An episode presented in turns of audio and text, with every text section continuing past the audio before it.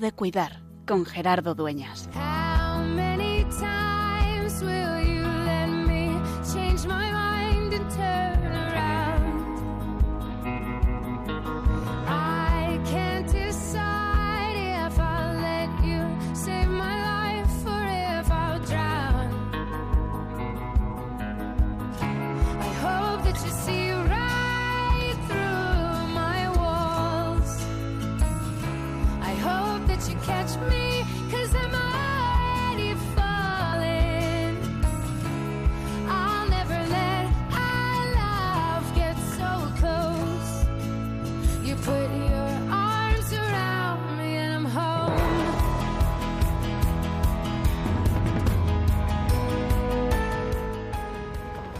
El 1 de octubre de, de 2018 comenzábamos esta aventura que te acompaña cada martes de 8 a 9 de la noche, de 7 a 8 en Canarias, en tiempo de cuidar.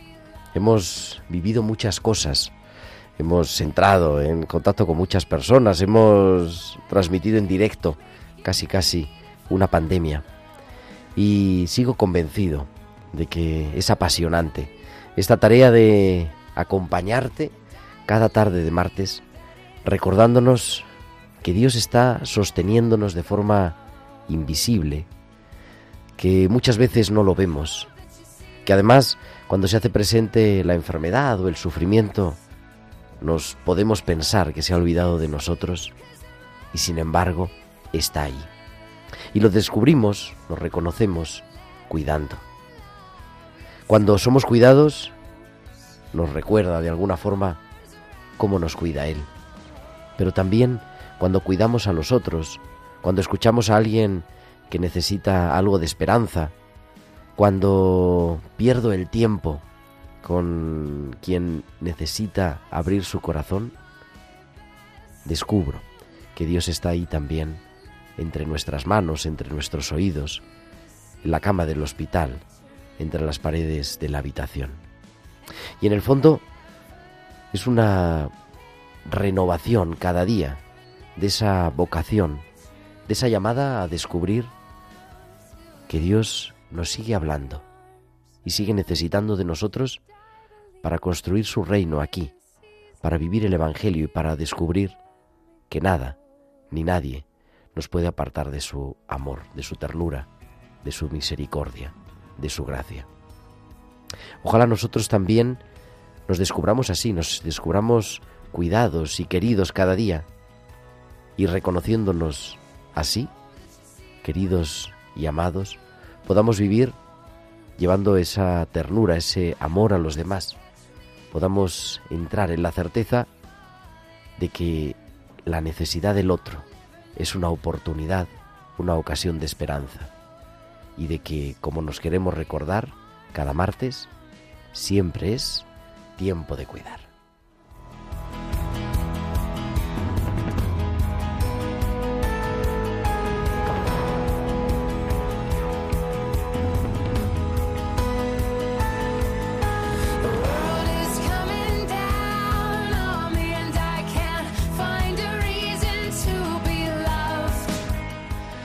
Muy buenas tardes, queridos amigos de Radio María, y muy bienvenidos a esta nueva edición, esta primera programa de esta temporada 2023-2024, el programa ya número 249, 249 martes acompañándote en esta hora de radio a las 8 de la tarde, a las 7 en Canarias, en Radio María en Tiempo de Cuidar, con un equipo maravilloso en esta tarde, al otro lado del cristal, haciendo que todo esto sea posible en este programa complicado pero recién, en fin, con todas las fuerzas puestas está nuestro querido Javier Pérez. Javi, muy buenas tardes. Buenas tardes, Gerardo.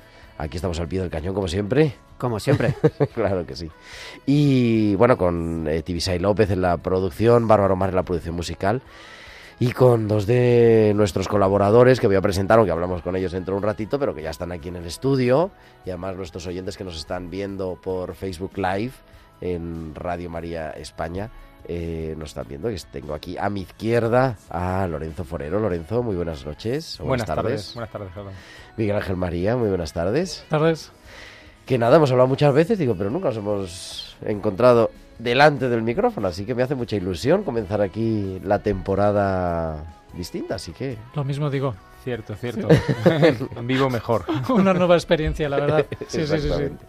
¿Y de qué vamos a hablar hoy? Pues vamos a hablar, eso, vamos a hablar de este curso que comenzamos, vamos a hablar de que estamos ya en el mes de, de octubre. Ayer me mandaban un mensaje que decía, si el resto de los meses del año se pasan como se ha pasado septiembre, en tres horas estamos comiéndonos las uvas. Pues, pero bueno, vamos a disfrutar paso a paso. Y vamos a hablar de eso, las pinceladas bíblicas, los hospitales con alma y nuestra sección C de arte que pues que siguen, que renuevan en esta temporada de tiempo de cuidar. Y como siempre esperamos que nos escribáis con vuestros comentarios, vuestras sugerencias a nuestro correo electrónico tiempo de cuidar arroba radiomaria.es, tiempo de cuidar arroba radiomaria.es y que nos sigáis en las redes sociales, en Twitter arroba Radio María Spain, que ahora se llama X creo, pero bueno, y en Facebook Radio María España y en esta tarde además también con vídeo en directo, así que podéis entrar aquí y acompañarnos un poquito en el estudio. Y también durante el programa, durante la emisión en directo del programa, nos podéis enviar vuestros mensajes de WhatsApp al 668-594-383. Al 668-594-383. Pues antes de nada, vamos a saludar a una de nuestras colaboradores habituales, que es nuestra historiadora del arte, Sofía Gómez Robisco.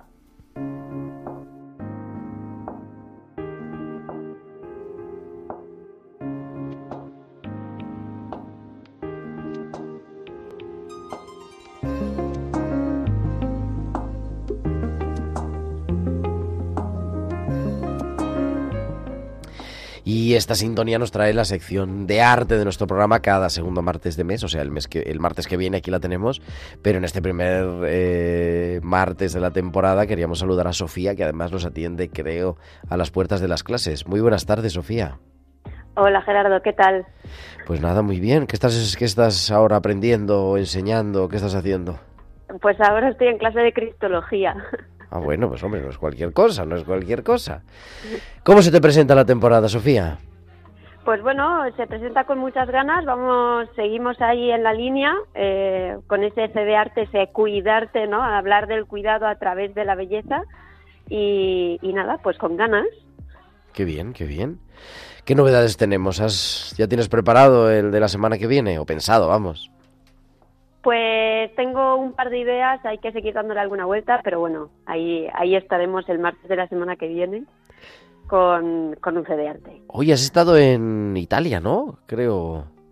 Eh, Bueno, sí, he estado, este, voy y vengo con relativa frecuencia. Sí, estuve, estuve en Italia de paso porque me fui este verano a, a los Alpes suizos de ejercicios espirituales. Así que pasé por Italia, sí, sí. Bueno, bueno, es una maravilla, ¿no?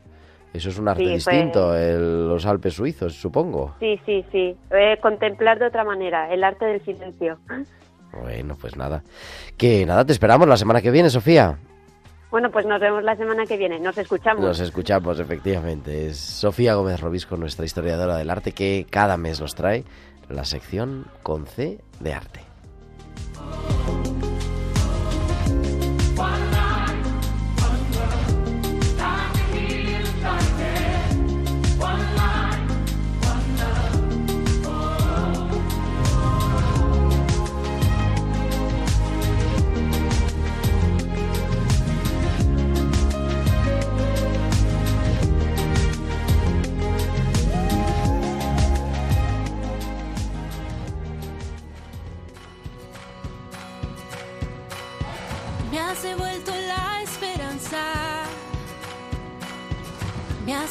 La sonrisa.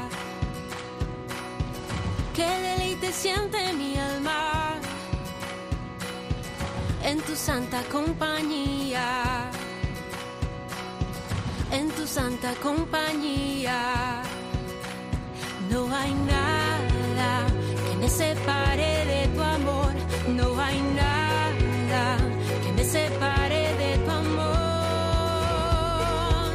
Y es que tu amor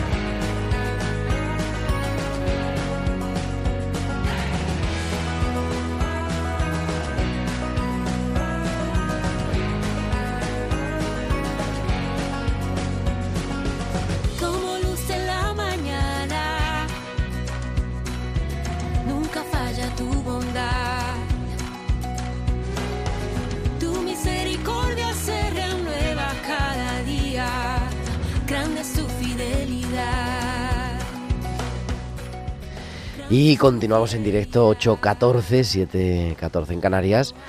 Y digo yo con estos dos invitados que nos acompañan en este programa, Lorenzo y Miguel Ángel María, que además he de decir, Lorenzo, vamos a decirlo públicamente, que en el último programa Miguel Ángel se quedó todo el programa esperando que le llamáramos, porque tuvimos un problema de Una nueva directo. oportunidad. Pero bueno, entonces yo creo que ha dicho, no, voy al estudio, porque así no se les olvida que estoy aquí. Me cercioro. Aunque, aunque haya atasco, voy al estudio. Y es que los unos por los otros, pero bueno, no pasa nada. Con muchas novedades que se presentan, Miguel, bien. esta temporada, ¿no? Muy bien. Digo, a todos los niveles. A todos. A todos. Va a ser una- un año intenso, la verdad. Sí, sí. La principal novedad es la vuelta un poco a otra vuelta a la normalidad, una vuelta más a la normalidad. Desde luego, Sí. Por el tráfico parece que sí, que volvemos a la, a la normalidad. No, la verdad que lo hemos comentado. Yo he Sí. llegado empezado con el Y- programa empezado casi. Y no lo parecía esta tarde, pero ahora a última hora se ha complicado todo. No sé por Mucho. qué. Mm. Yo me había puesto como reto para este año un poco para, para empezar a olvidarme un poco de las prisas y, en fin, tomar las cosas con más serenidad, como, como filosofía, pero, pero se ve que no es fácil. Están todos empeñados en que no sea así. La vida no es, no es fácil, es verdad. Y, mm, hombre, yo creo que pues siempre empezar un curso nuevo es Sí. una ilusión, ¿no? Me da un poquito de pereza, pero ya que estamos metidos en Sí. el... Quizá a lo mejor si hablamos el primero de septiembre te da más pereza. Ahora ya que hemos cogido un poco el ritmo, ¿no? Dices, bueno, ¿cómo se nos presenta aquí? ¿Qué retos tenemos por delante? Ahí tiene un montón de retos, ha escrito Lorenzo. Solo tres, me he quedado a media. El principal era ese, eh, tomar las cosas un poco con serenidad porque, no sé, las prisas nos llevan eh, volando a todas partes y lo que decíamos, que se, se nos van los meses mm, como si fueran segundos. Así que una de las cosas que me he propuesto es mm, tomar las cosas con más tranquilidad. Mis jefes no estarán de acuerdo seguramente, pero creo que es bueno para todos. ¿Y Miguel?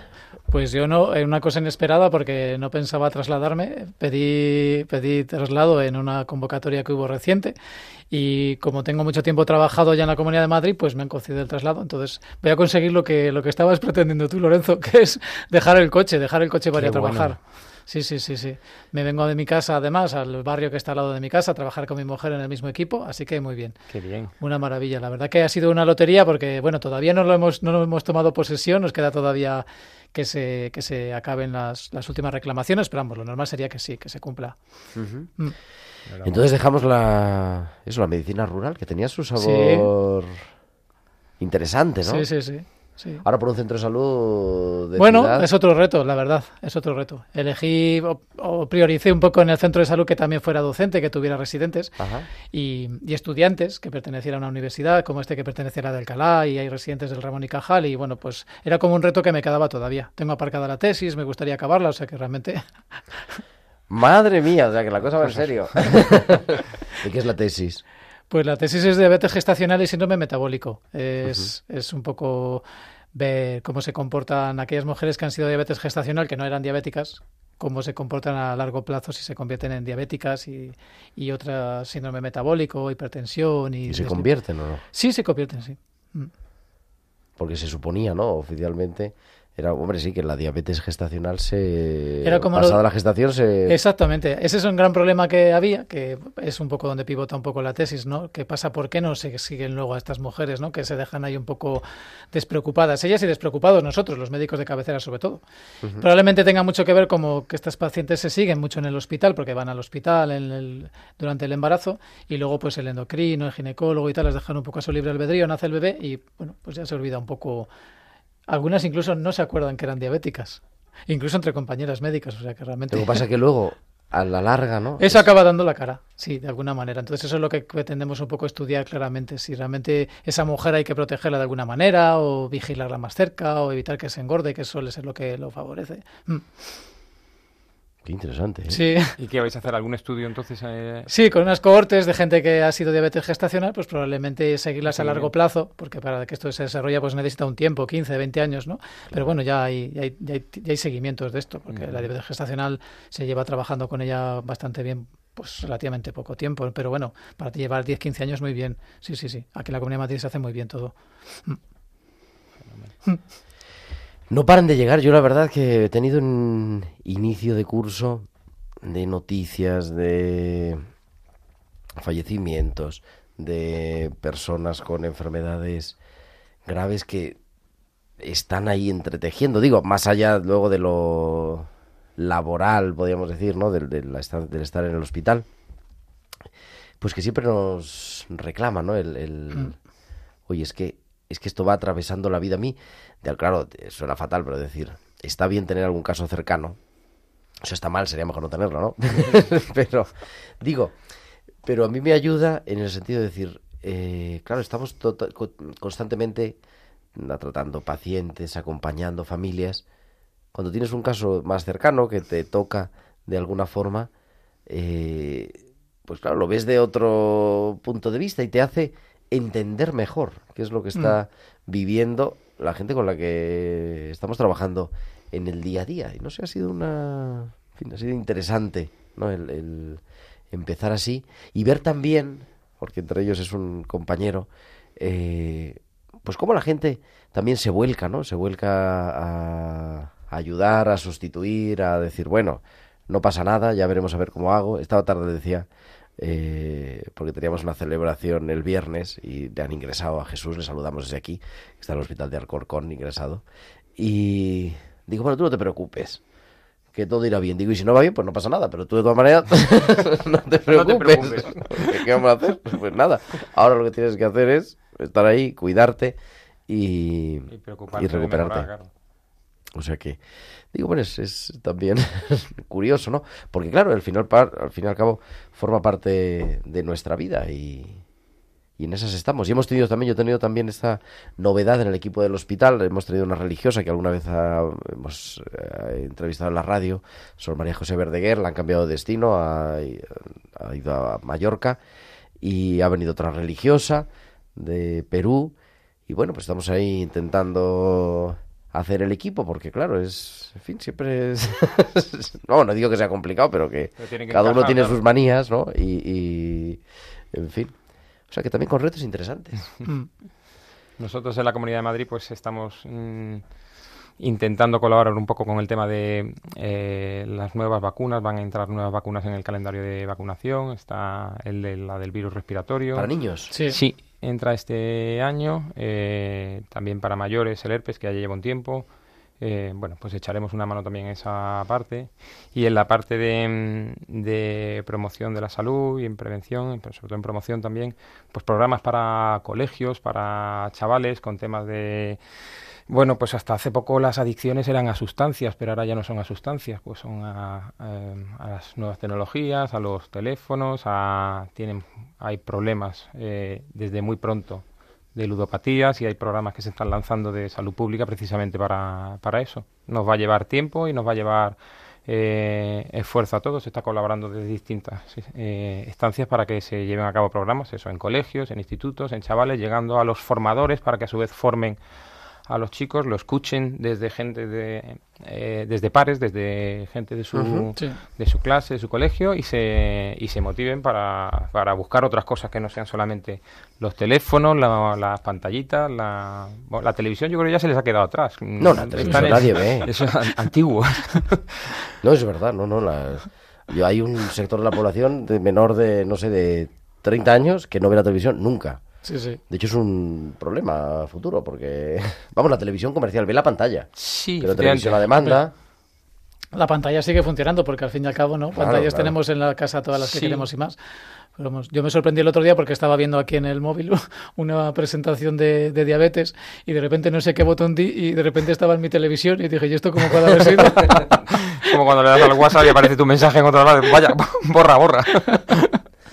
No, es verdad. Fíjate, esta mañana hemos hecho un estudio. No, no es un estudio. Pero he acompañado a unos chicos del colegio a una excursión y dicen que son clases muy buenas, de primero de la ESO, o sea, 11, 12 años. Y, y verdad que son clases muy buenas. A veces tocan más remotosos o menos, ¿no? Y estas son muy buenas. Y nos ha sorprendido, porque preguntando, los que no tenían móvil, pues han salido bastantes, de 60, no sé si 15. Sin cosa así, móvil. Sin Sin móvil.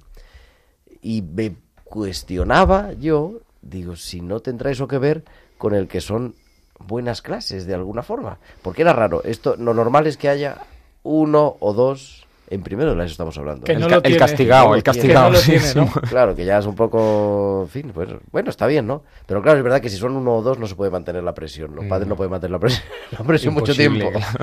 Pero me sorprendía, digo, no sé si es que se han dado las circunstancias en esta clase por lo que sea, o que es que a lo mejor estamos de vuelta, porque es verdad que los estudios que salen ahora constantemente, nosotros estamos en el plan de digitalización y, y los gente que viene de vuelta de los países del norte de Europa que han hecho la digitalización hace 15 años, ya están quitando las pantallas. Están desdigitalizando Sí, de alguna manera. sí.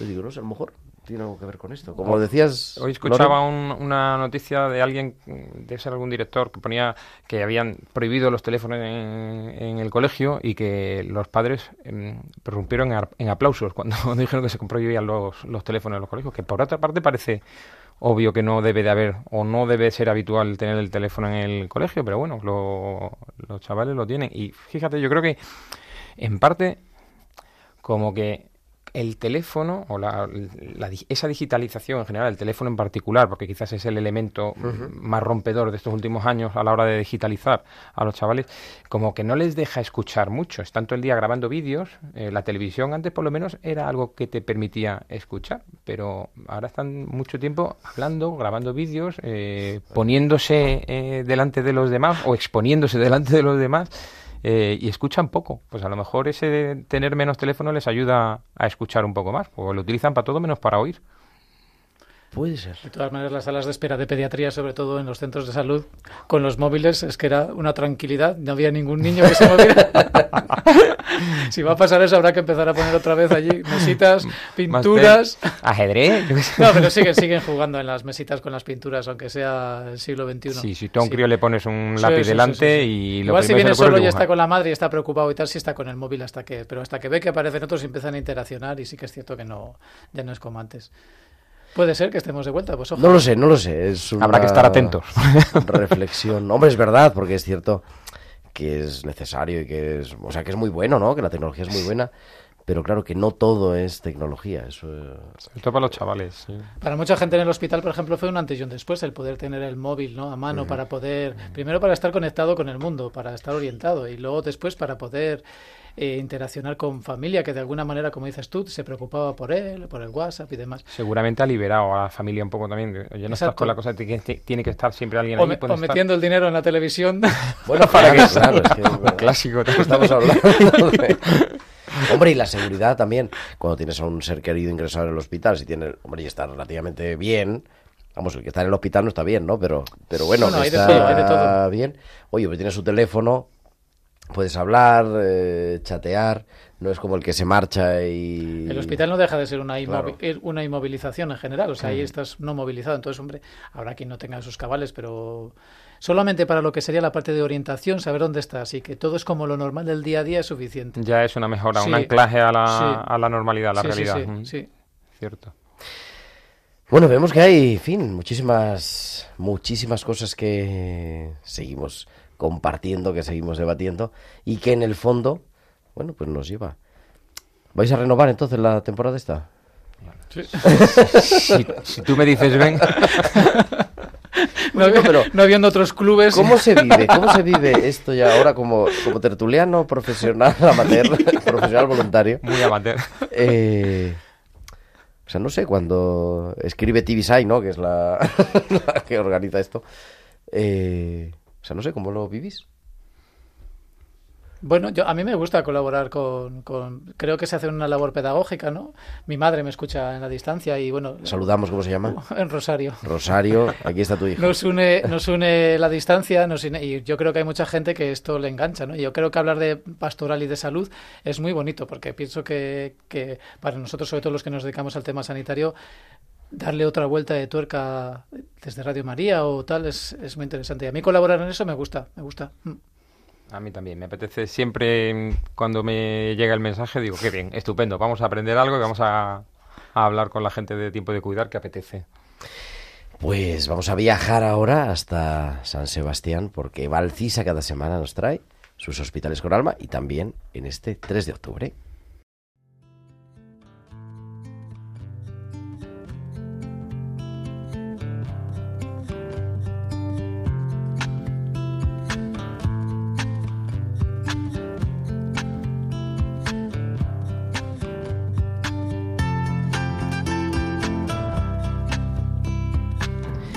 Y Valcisa que cada semana nos trae sus hospitales con alma. Valcisa, muy buenas tardes. Buenas tardes, Gerardo, y buenas tardes también a todos los oyentes. Bueno, empezamos la quinta temporada de los hospitales con alma. Ya tienes algunos, ¿no? Empezamos, sí, tengo uno justo ahora. Venga, te escuchamos. El triángulo del atletismo. Para aquellas personas que se dediquen al atletismo, conocerán el triángulo del atletismo.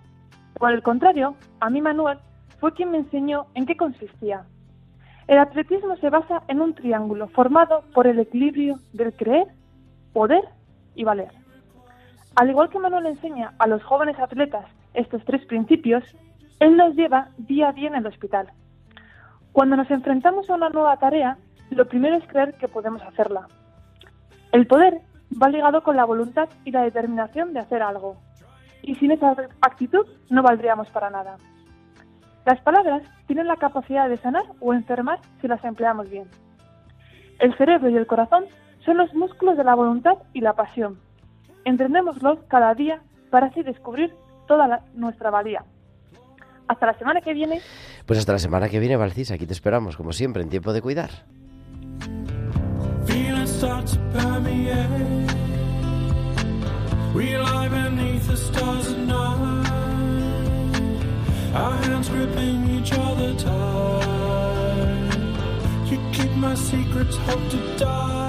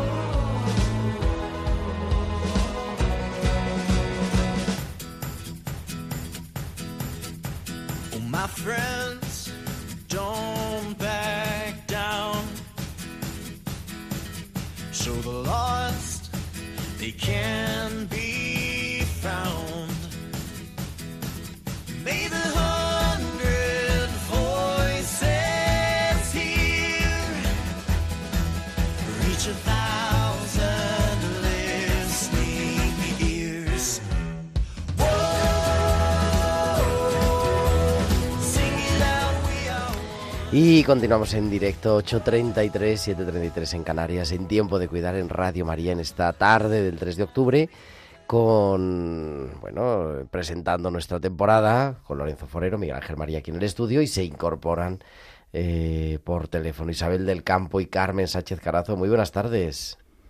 Hola, buenas, tardes. Aquí estamos. Qué alegría. les estábamos diciendo, digo, a ver, ¿de qué nos habla Carmen? Carmen, ¿qué, ¿cuál es la prioridad de esta temporada? Hemos hecho una apuesta aquí. A ver por dónde nos Bueno, hables.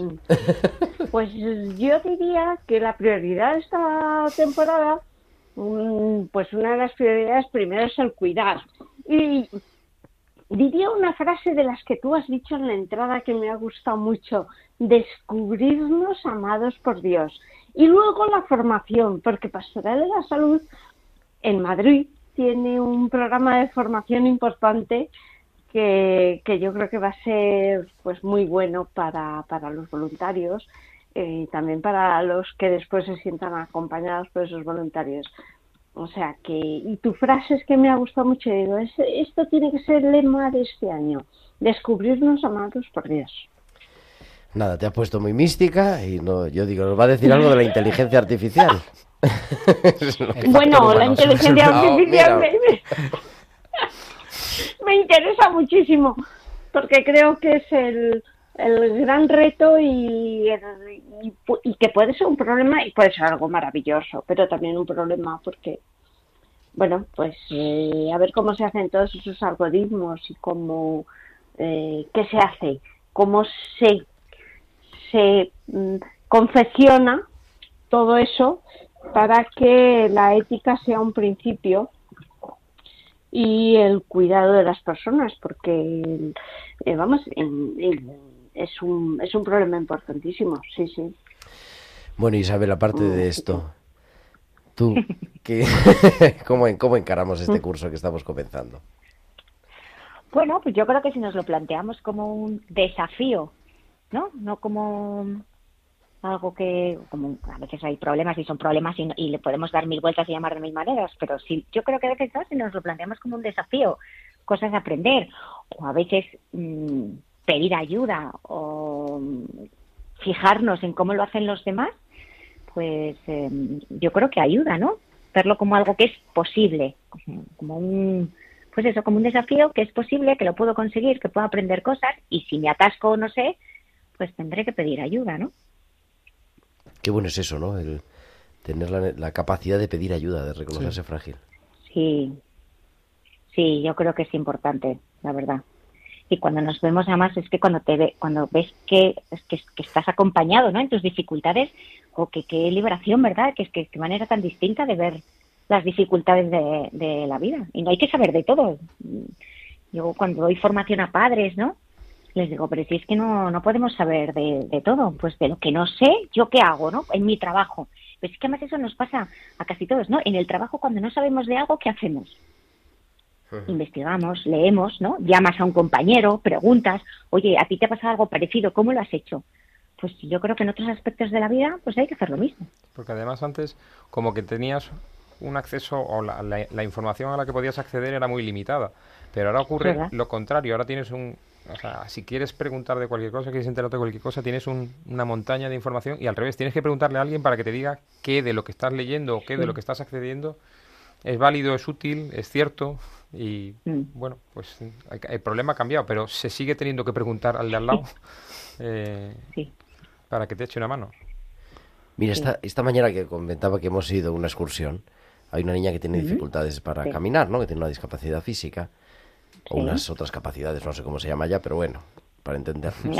Total, que eh, se va a atar los zapatos y se ha caído completamente. Capaz no tiene Ay. reflejo, ¿no? Entonces se ha caído. Y todo el mundo, claro, se ha quedado un poco asustado porque a ver qué pasaba después. Y entonces ella se ha, así se ha medio incorporado y dice, no me puedo atar los zapatos, ¿me ayudáis a atarlos?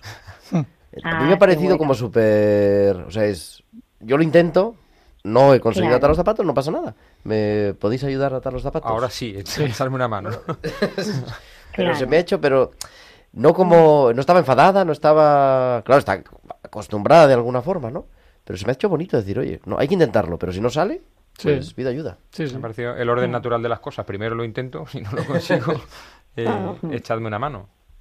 Yo creo que la formación eh, antropo- eh, antropológicamente y en esta época del año yo creo que algo tenemos que por dentro que nos pide eso, el de alguna manera ordenarnos y prepararnos para el resto del año, ¿no? Entonces será el sol, será, yo qué sé, será el final del verano, será la cosecha, será lo que sea, que antes se celebraba de una manera u otra con ciertos ritos y ahora nosotros hacemos también un rito que es ordenarnos y empezar, ¿no? De nuevo. Y el formarse yo creo que es una cosa muy importante. Talleres de memoria, sobre todo con las personas mayores. El otro día lo hablábamos en una jornada de envejecimiento y en Arganda. Es, es clave, es clave el que las personas puedan tener otra cosa. Ya no solo los sudokus y, y sopas de letras, sino si alguien tiene un, no sé, algo que dejó aparcado en su momento cuando era niño o cuando era eso, que lo, que lo, Es el momento que lo busque, que lo busque, porque con internet se puede encontrar el arte, yo qué sé, las mismas lecturas de cosas que dejaste aparcadas, no sé, etnografía, cosas de tu pueblo, yo qué sé. Está cambiando Es muy además. importante formarse, informarse, porque además el tener una buena información para luego poder tomar decisiones, el poder participar y dejar que te participen y tener buena información, porque claro, mm, hay que buscar la buena información, sí. Bueno, Creo Car, que tú te es has muy metido a estudiar teología, ¿no? Ahora, también. Sí, me he metido a estudiar teología. Sí. No, pues, bueno, cuéntanoslo un poco así, sin hacer publicidad, pero ¿qué hace una mujer como tú como este?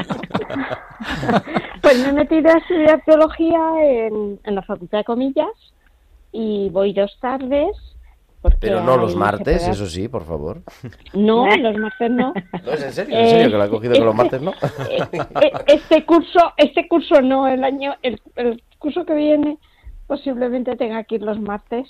Eh, este año de aquí en el primer semestre voy los miércoles y jueves y en el segundo voy los lunes y miércoles.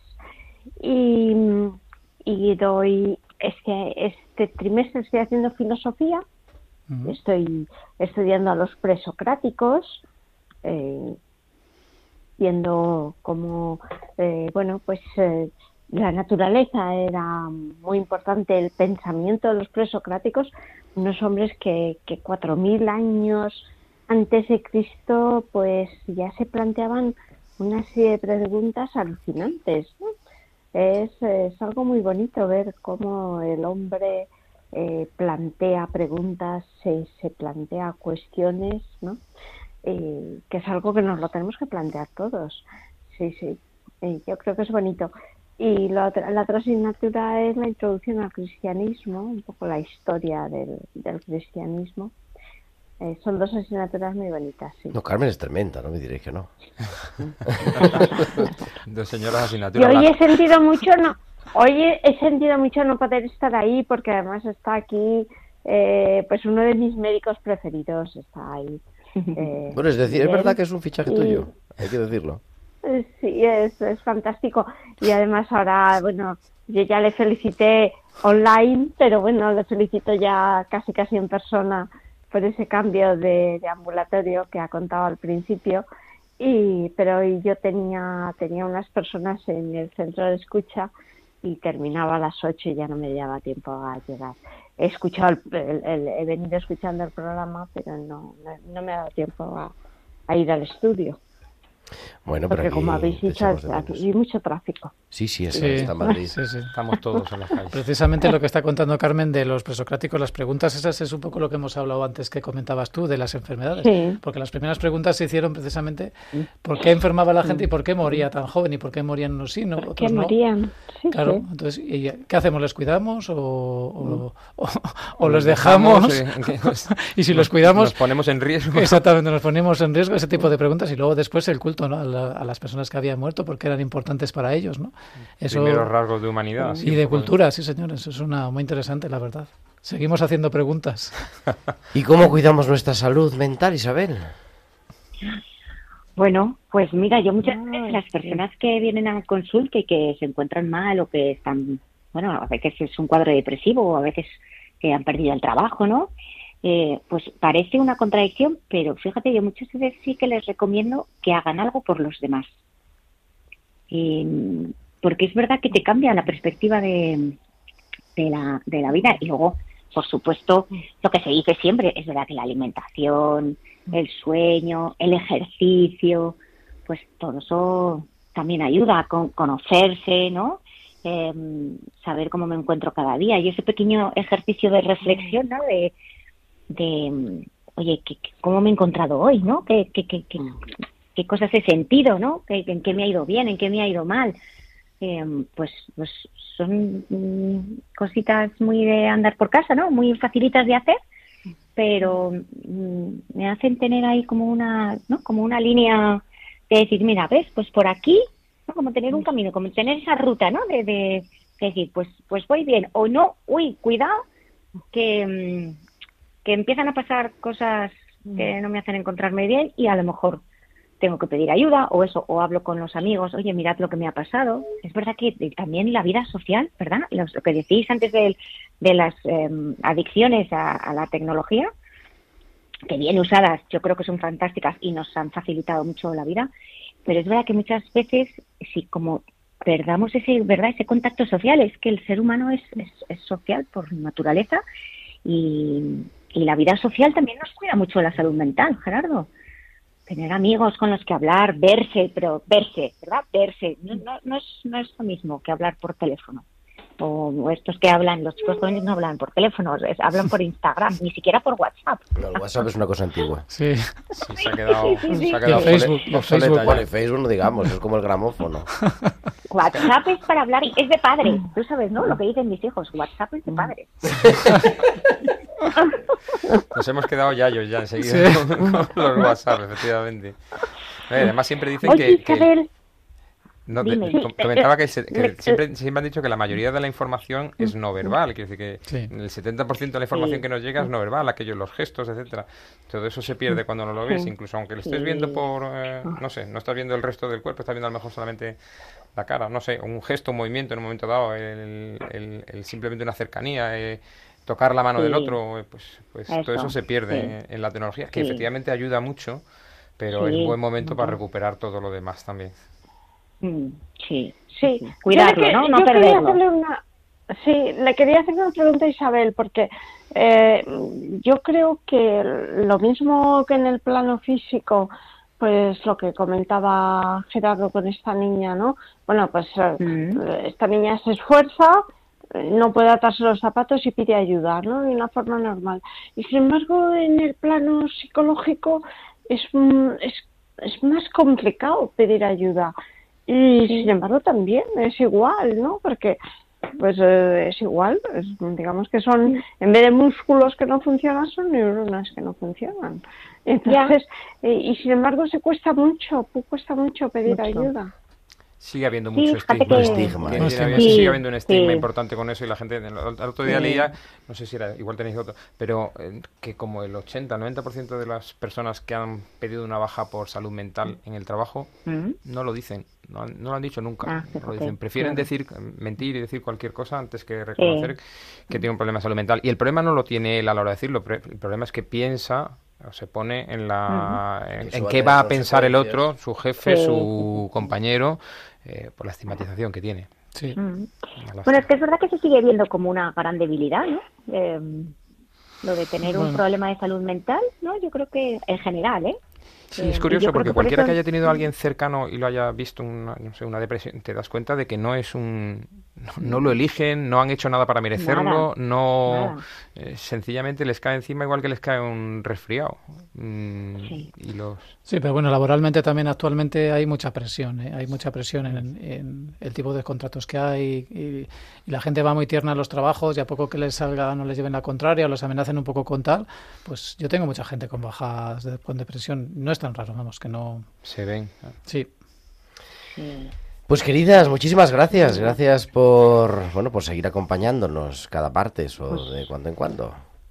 un placer, cuando ya sabes, cuando queráis. Es verdad lo que decíais antes, ¿no? Cuando me llega el mensajito de Tibi dices, ¡ay, sí, Tibi, claro que sí! Aquí estoy. Allá vamos. Allá vamos. Isabel del. Campo, Carmen Sánchez. Carazo, muchísimas gracias. Muy buenas tardes a Pues dos. muchas gracias. Sí.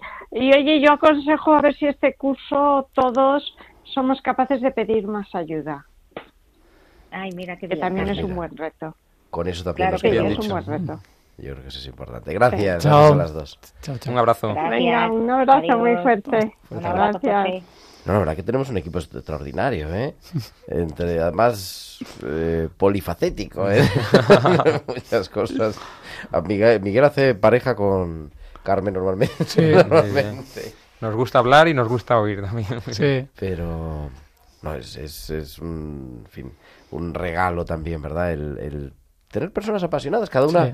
de- desde su punto de vista, desde su A mí me historia. gusta lo que has dicho del, del- de lo de la cara, ¿no? La, la comunicación no verbal, porque con el enfermo es muy importante que te vea un, esa actitud, ¿no? Esa cara. Lo que hemos perdido con las nuevas tecnologías, lo que decías antes de las visitas al enfermo, ¿no? Cuando vas a ver el enfermo y el enfermo te ve una cara determinada, ya sabe más o menos ¿Cómo está la cosa? Claro. cómo está la cosa. Vamos porque tenemos ya las pinceladas bíblicas que cada semana nos trae a tiempo de cuidar nuestra biblista de cabecera, la doctora Inmaculada Rodríguez Torné.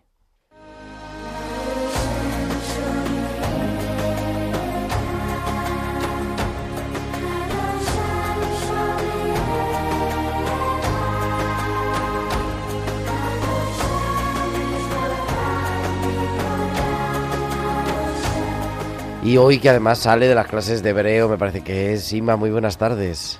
¿Qué tal? Buenas tardes. Me he escapado un poquito, sí. Bueno, pues no te queremos entretener mucho, pero continuamos aquí un año más, una temporada más en Radio María en Tiempo de Cuidar. Eso, y acercándonos a la escritura y acercándonos a la escritura desde la esperanza de quien sufre la enfermedad. Así es, sí. La esperanza puesta en, en Jesús. ¿no? De- estaba acordando cuando estabais hablando, en realidad, el- para nosotros el cristiano el primer cuidador es Jesús. Y es la figura en la que nos inspiramos, ¿no? Para, para cuidar, para, para sanar, para acompañar. Así que ahí estaremos, bueno, pues dando unas pinceladas bíblicas sobre las curaciones de Jesús, si Dios quiere. Bueno, ¿y qué nos traes? ¿Qué nos traes en esta tarde de el 3 de octubre?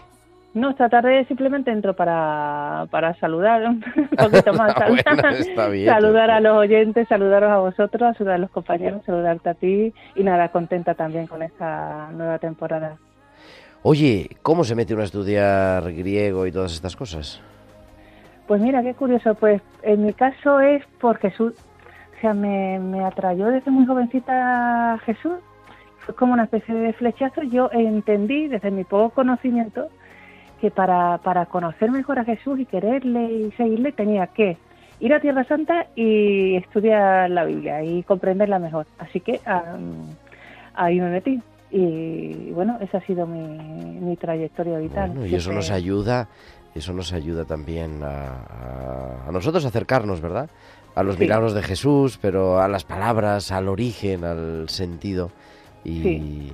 y a vivir nuestra fe. Y parece mentira, ¿no? Pero que la palabra de Dios no es algo solamente escrito hace muchos siglos, que lo es, sino que sigue siendo vivo y presente cada día. Sí, viva y eficaz, que dice la propia escritura. Además, mira, es muy bonito, me, gusta por las clases de hebreo y griego bíblico, que no solamente de lengua, porque claro, explicamos teología bíblica, nos acercamos un poquito más desde dentro y, nos acercamos sobre todo a Jesús y a Dios. Me encanta ver a laicos, religiosos, religiosas que tenemos, sacerdotes, ¿no? Todos todos juntitos, todos al mismo nivel, todos aprendiendo unos de otros, ¿no?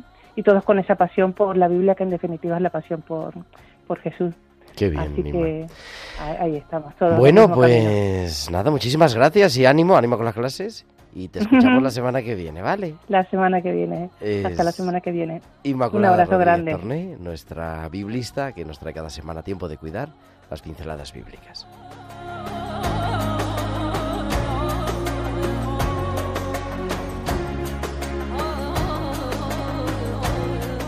Y queridos, vamos a... Bueno, vosotros la conocéis, pero vamos a hablar con alguien que siempre está detrás del micrófono, que no nos trae la palabra, sino que nos trae la música. Bárbara Omar, muy buenas tardes. Hola, buenas tardes Gerardo, buenas tardes Lorenzo. Pensaba que ibas a entrar cantando. Tu voz suena musical. No puedo. Oye, mucha gente nos escribe. Es verdad, casi de lo que más nos escriben es sobre cómo se llama la sintonía de entrada del programa y todas estas cosas.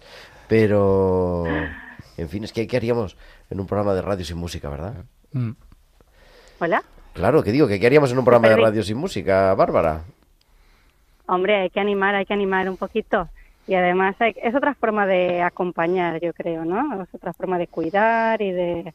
Yo creo que, que la música eh, forma parte de pues todas, todas las situaciones emocionales, ¿no? Al final yo creo que siempre encuentras una canción eh, para, cada, para cada situación emocional, ¿no? Cuando uno está triste, cuando uno está alegre, siempre encuentras como la letra adecuada para, para, para acompañar ese momento, ¿no? Y yo pienso que, que bueno, en, en un programa que se llama Tiempo de Cuidar, pues también hay que cuidar la música y hay que...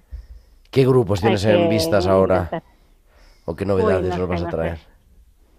Bueno, está viendo, estoy- últimamente creo que Hakuna está bastante bien, hay un par de, de, mm, de grupillos así, eh, en plan eh, de jóvenes católicos españoles y también sudamericanos y tal, que están, están cogiendo bastante auge y yo creo que, que pueden estar muy bien para esta temporada. Bueno, bueno, pues nada, te escuchamos cada semana. Vamos, escuchamos tu música. Muy bien. Bárbara Mar. Un abrazo muy fuerte a todos. Gracias. Un abrazo, Un gracias. abrazo muy fuerte. Queridos, muchísimas gracias. Gracias por estar aquí en el estudio y, y nos escuchamos muy pronto.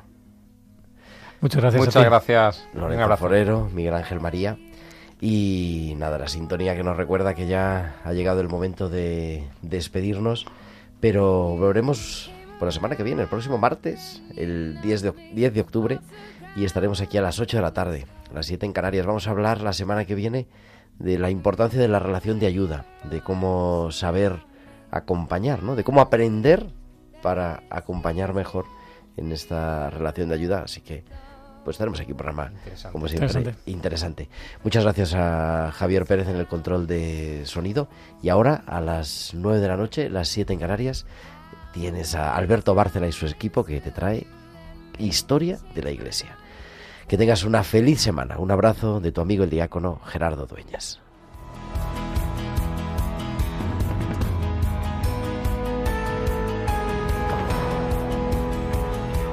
Han escuchado Tiempo de Cuidar con Gerardo Dueñas.